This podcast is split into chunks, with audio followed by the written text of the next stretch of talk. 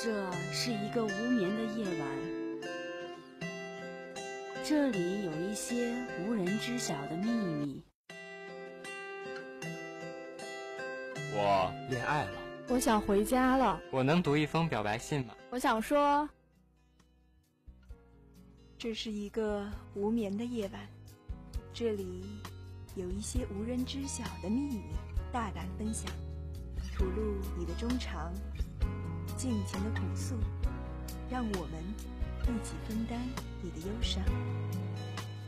深夜北话，诉说我们的故事。温情六零九，传递出爱的心声。你的月亮，让我走进你的心。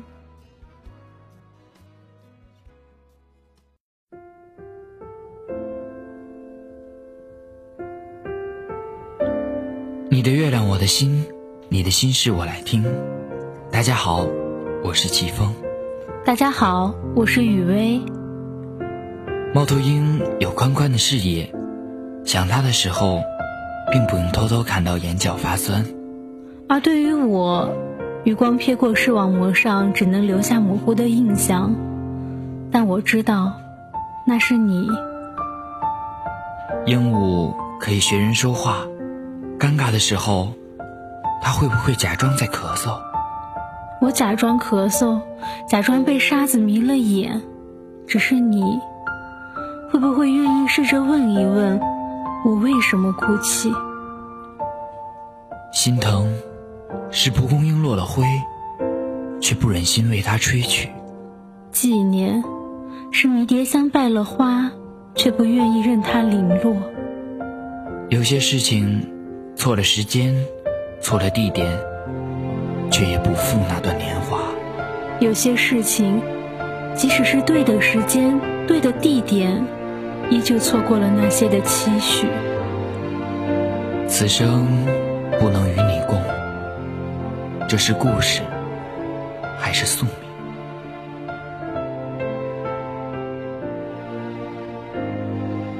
天阴着，北风簌簌。煞白的阳光扫视着一样煞白的地面，整条街道都沉默而严肃。袁思贤缩了缩拎着外卖的手，无精打采地走在街上。温子婷的电话在这个时候打了进来。干嘛呢？正拿着外卖回家。袁思贤望了望街边光秃秃的行道树。感觉有些失落，怕是再也看不到春天落叶的香樟了吧？嗯，最近还好吗？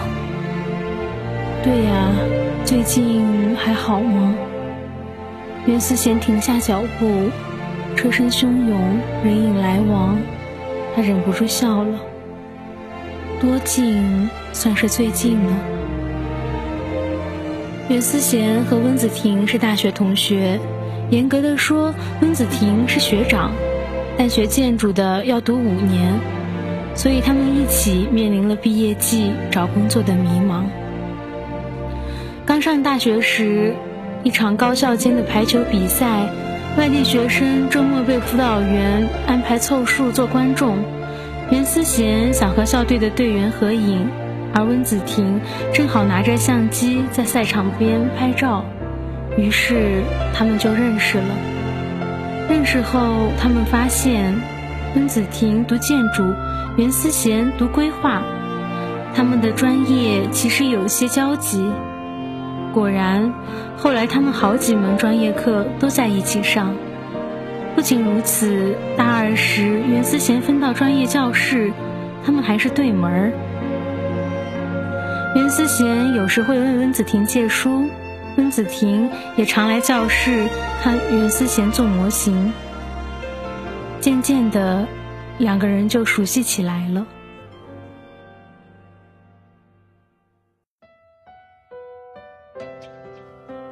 后来他们频繁打电话，其实在一个校园里，白天就常常能够看到，有时还会一起吃饭、上课。但每天晚上还是会聊上十块钱的话费。室友对袁思贤嗤之以鼻，说：“又不是男朋友，哪来那么多话要说啊？”有啊，因为温子婷真的是个很有趣的人。袁思贤的嘴角总是会不自觉的上扬，但他并没有这样告诉室友。袁思贤是理科生，直到开学之后，他才知道自己的专业要学画画。而他至今清楚的记得，自己曾经在绘画课上把一棵树画成了棒棒糖，让绘画老师彻底放弃了对他的培养。但幸运的是，袁思贤认识了学过五年绘画的温子婷。他帮袁思贤恶补了五周的绘画，终于让袁思贤这个天生没有艺术细胞的榆木脑袋，能够画出个样子。用温子婷的话说：“我这也算化腐朽为神奇了。”为了感谢温子婷，袁思贤请他在校外一个叫家的餐馆搓了一顿。他毫不客气地大点了一桌。两个人边吃边聊，只坐到晚上餐馆关门。最后，两个人在学校里一直绕啊绕，消食消到半夜一点多。路过一个路灯的时候，他忽然指着路灯杆子：“小思，你说我可不可以手握路灯杆和路灯垂直？”袁思贤指着他大笑：“你真傻了吧？这怎么可能？”你别说不可能，我要是做到了，你就欠我一件事；做不到，算我欠你的。温子婷那小细胳膊能做到才怪呢，怎么想，这都是稳赚不赔的生意。于是，袁思贤点点头，豪气的说好。没想到，他真的走了过去，双手一抓，身体就和路灯垂直了。袁思贤张了半天嘴，才发现自己是被他诓了。他明知道自己有胜算，才打的这个赌。而袁思贤欠了他一件事。当大家都在猜测他们是不是恋爱了的时候，温子婷和袁思贤聊到了他喜欢的那个女生，那个他高中的时候喜欢的女生。那天。他们坐在实验楼的楼顶，一人拿了一罐啤酒。星光华丽，月色缠绵，不疾不徐的晚风吹开淡紫色的云，也吹乱了温子婷的头发。然后，他说起了他的初恋。那是一个沈佳宜和柯景腾式的故事，而不同的是。温子婷坐在女孩的后面，她的画夹里装满了那个女孩，她的长发，她的背影，和她夏天喜欢穿的连衣裙，而女孩漂亮的笔记，也圈圈点点的留在了温子婷红叉很多的习题册上。温子婷喜欢那个女孩，她也觉得。那个女孩喜欢她，但她始终不敢表白。一直到了大学，女孩在兰州，他在上海，更是没有了交集。不知道为什么，袁思贤脱口而出说：“喜欢就去追啊！你不告诉他，他怎么能明白你的心思呢？”而这个时候。温子婷像是忽然觉悟了一样，认真的盯着袁思贤微醺而眯起的眼睛说：“等到了元旦放假，我就去当面告诉他。”袁思贤捏了捏啤酒罐，有些后悔刚才说过的话。元旦，温子婷为了见那个女生一面。站了二十几个小时的火车去了兰州，而袁思贤在学校百无聊赖时，被学生会几个认识的同学约去了徐家汇跨年。跨年倒数时，体育部的部长魏宇忽然对袁思贤表白，袁思贤一时不知如何是好。同学起哄间，魏宇把袁思贤的沉默当做了默认。在新年到来、烟花漫天的时候，吻了袁思贤。而任思贤没想好拒绝的台词前。任思贤是为与女朋友的事已经被那天同行的同学发到了人人网上，消息像被吹散的蒲公英，飘落到各个角落，疯狂生长，超出了控制。温子婷回来时带来的却是女孩已经找到了男朋友的消息。温子婷笑得快岔了气。说他像个傻子一样的在楼下等着他，看到的。却是两个人相携而归，他们拥抱、亲吻、告别。袁思贤陪他喝酒，却被魏宇早早的拉走，送回了寝室。对了，袁思贤认识温子婷时，他用的那个相机，在那次见面中送给了那个女孩。后来，袁思贤再也找不到那张帮他自己拍的照片。但袁思贤却记住了他的爱情故事和那个女孩的爱情故事。袁思贤和魏宇谈了八个月的恋爱，这期间，袁思贤和温子婷像是有了某种默契，没有像以前那样联系，只是偶尔的见面打个招呼，像极了只是那些认识而已的同学。魏宇人很好。但袁思贤也很好，可爱情啊，它总是要一些冲动，要一些悸动，要一些无可取代。特别是当人还年轻的时候，只有那些所谓的刻骨铭心和轰轰烈烈，就像只有那一大片一大片的罂粟花海，才能让所有的人不自觉的沦陷。于是，他们还是分手了。他们的分手很平静，就像他们的相处波澜不惊。八个月里，他们甚至从未红过脸、吵过架。因为不在乎，所以容易原谅，所以没有了吵架的理由，所以没有了分手的挽留。而分手之后一个礼拜，温子婷给袁思贤打了电话。思贤，和你说件事情。嗯，什么事儿？我，我喜欢上了一个人。袁思贤的心忽然跳得有些快，他握着电话的手不易察觉的颤抖。他以为自己可能就是那个女主角，可是事实是，他想多了。温子婷在失恋的第八个月，在公休课上认识了徐冉。他和袁思贤说：“这大概就是一见钟情吧，贤，我要追她。”你的爱真是泛滥。袁思贤这样揶揄他，没告诉他自己已经分手了。而后来，温子婷。在人人网上看到魏宇的新女友时，才知道温子婷追了徐冉大半年。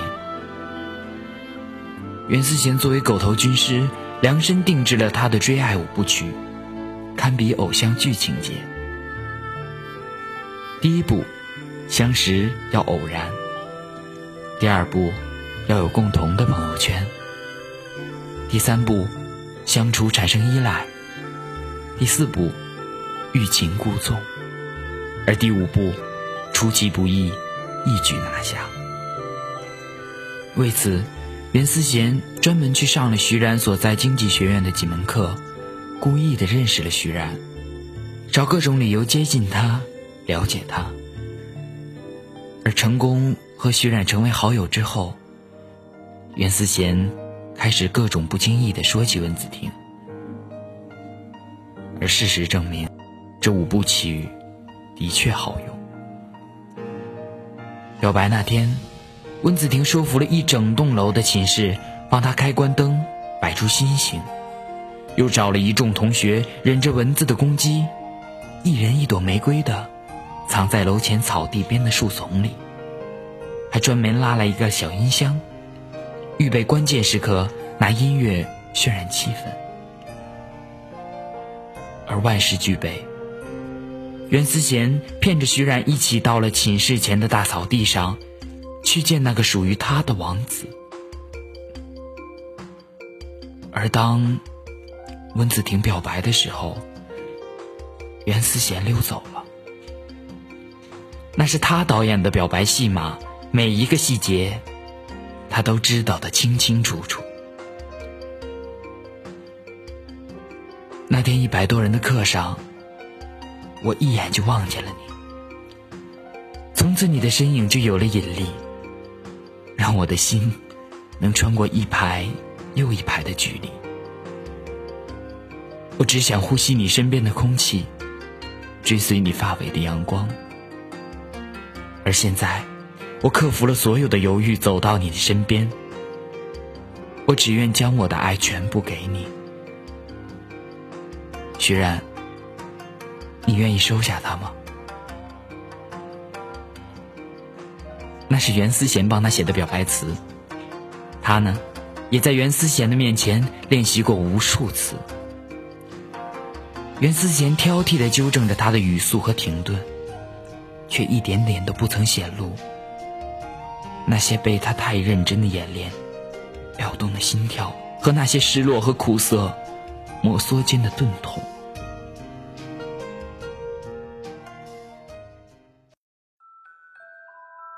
时光飞逝这个词，他后来才深有体会。温子婷和徐冉吵吵闹闹，分分合合，但感情一直都不错。而袁思贤极少和他们在一起，即使再好的朋友，三个人终究还是不合适的。后来毕业了，三个人走入社会。每个人守着自己的城市一角，或是衣冠楚楚侃侃而谈，或是声色犬马宿醉不消。他们的联系少了。在这期间，袁思贤也遇到过几个人，可是都没有什么发展。去年四月，母亲忽然病重，一个孩子的家庭最无奈。也最没有选择。考虑再三，袁思贤决定回老家。离开上海的前一天，袁思贤却和温子婷告别。他们还是在那个叫做“家”的小餐馆，一边喝酒，一边等加班的徐冉。真的要走了吗？温子婷抿一口茶水。水汽微茫中看不清他的脸。袁思贤点点头，没有说话。可是我好像昨天才见过你，怎么明天你就要走了？温子婷蹙起眉，像一个没吃到糖果的小孩。可是他黑色的瞳孔里的波澜，却是让袁思贤舍不得转开目光的严肃和深刻。他们上一次见面还是在一年半前，袁思贤、温子婷和徐然一起去乌镇。那天，袁思贤知道那个谈了半个月的男朋友做的那些龌龊的事。在乌镇小酒馆里，几瓶自酿的酒和摇曳不定的灯光催促下，和那个他说了再见，好像。值得留恋的越来越少了，子婷，我找不到什么理由留下来了。没事儿，想休息了，就出去走一走。后悔了再回来，我们一直都在这等你。温子婷举杯，袁思贤笑得有些苦涩。以后。怕是不能再像这般喝酒吃饭了吧？他扬起杯子，干了这杯酒。桌上一桌的菜和当年的都还一样。是啊，再见面，也不知道是几年之后了。那个时候，也许你带着老公和孩子，我和徐然，也带个拖油瓶了。对啊，也不知道是几年以后了。灯光微醉般跳动，空气却流淌的缓慢而迟钝，气氛一寸一寸，冷静又凝重。幸好徐然加班回来了。他们藏好了刚刚惶恐而挣扎着的迷茫和失落，真正的送行宴开始了。喝了一杯又一杯的酒，唱了一首又一首的歌，回忆了一件又一件的往事，终究菜冷了，杯空了，店门利索的关了门，把严思贤送回宾馆后。他们又在屋里聊了会儿。思贤啊，你要赶紧找个男朋友，以后有事儿也好有个人照应，这样我们也能放心你。婷，你说是不是？嗯，大概是吧。温子婷有些漫不经心的喝了口水，应和道：“放心吧，我回去就相亲。”此情此景，袁思贤需要这样的回答，即使未来谁都不知道。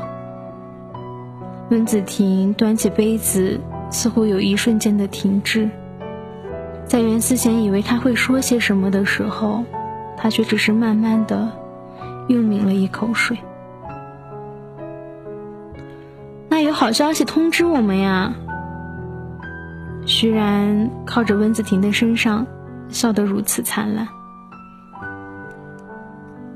时间很快，指针悠然的指向了十二点。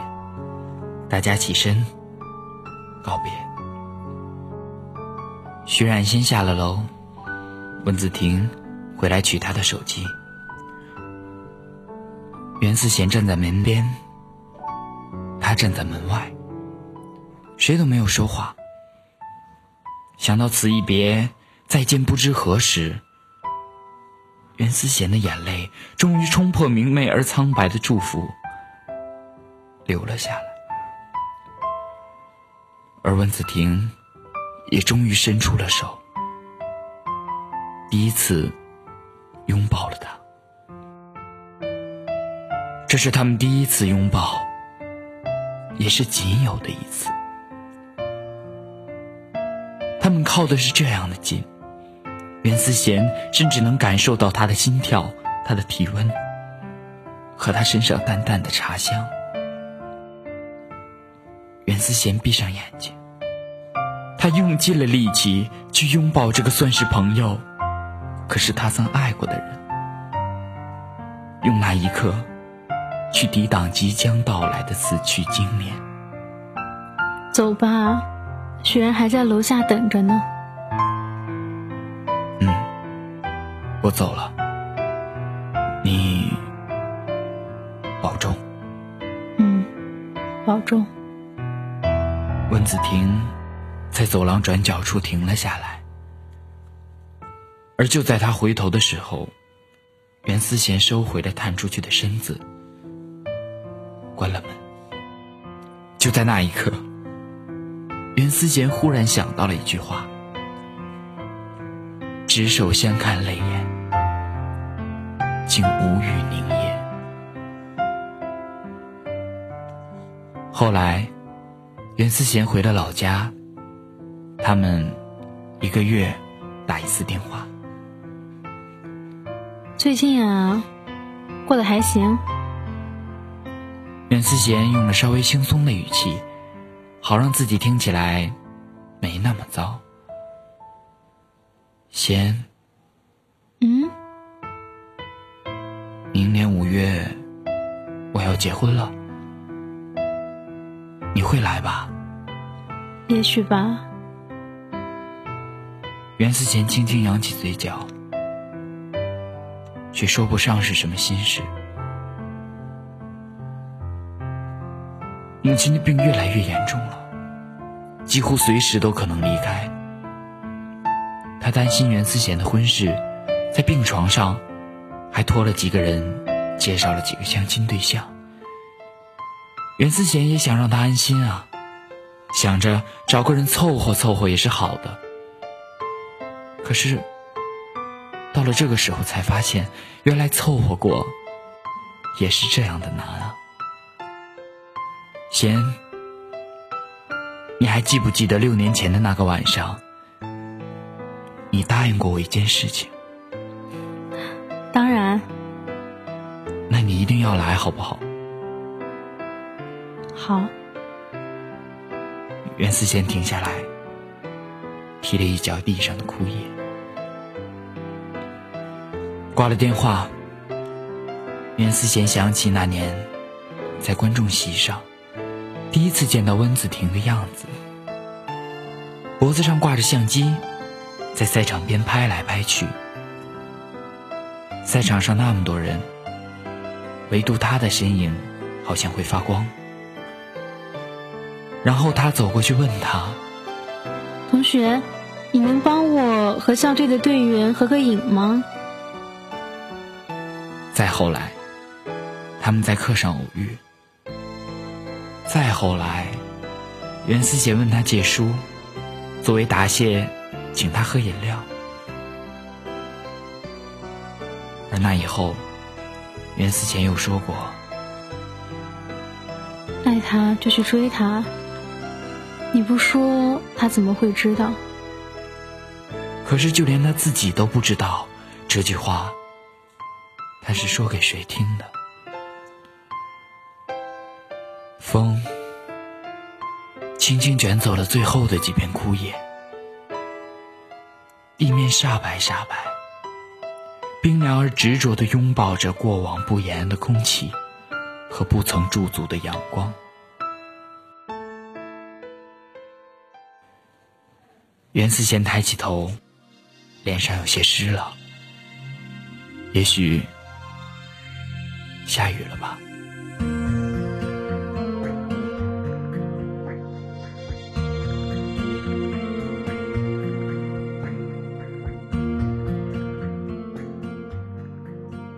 如果爱非要用拥抱来表达，那刺猬怎么办？如果思念只能用时间来衡量，那蝴蝶怎么办？可是你明明就在我向前一步的距离外，为什么却什么都不明白？我们常一起去天台，却从来不是恋人。我们最是互相了解，却从不是恋人。惊喜脚步却从来不会为我而停给你的爱一直很安静，来交换你偶尔给的关心。明明是三个人的电影，我却始终不能有姓名。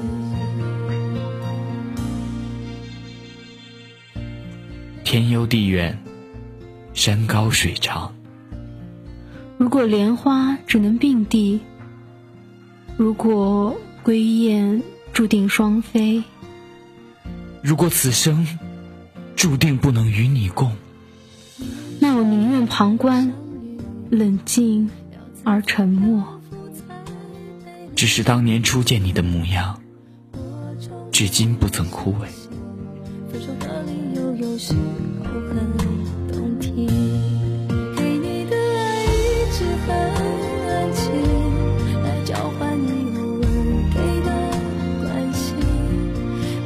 十三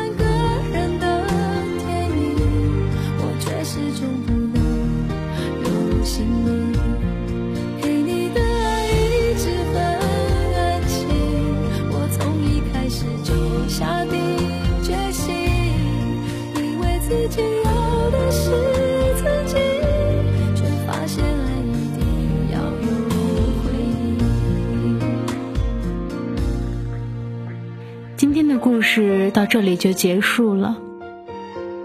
感谢导播陆墨郎，编辑艾森，我是雨薇。月光下，我们没有秘密；月光里，尽是好时光。感谢大家今天的收听，我是齐峰。祝大家晚晚安。给你的爱一直很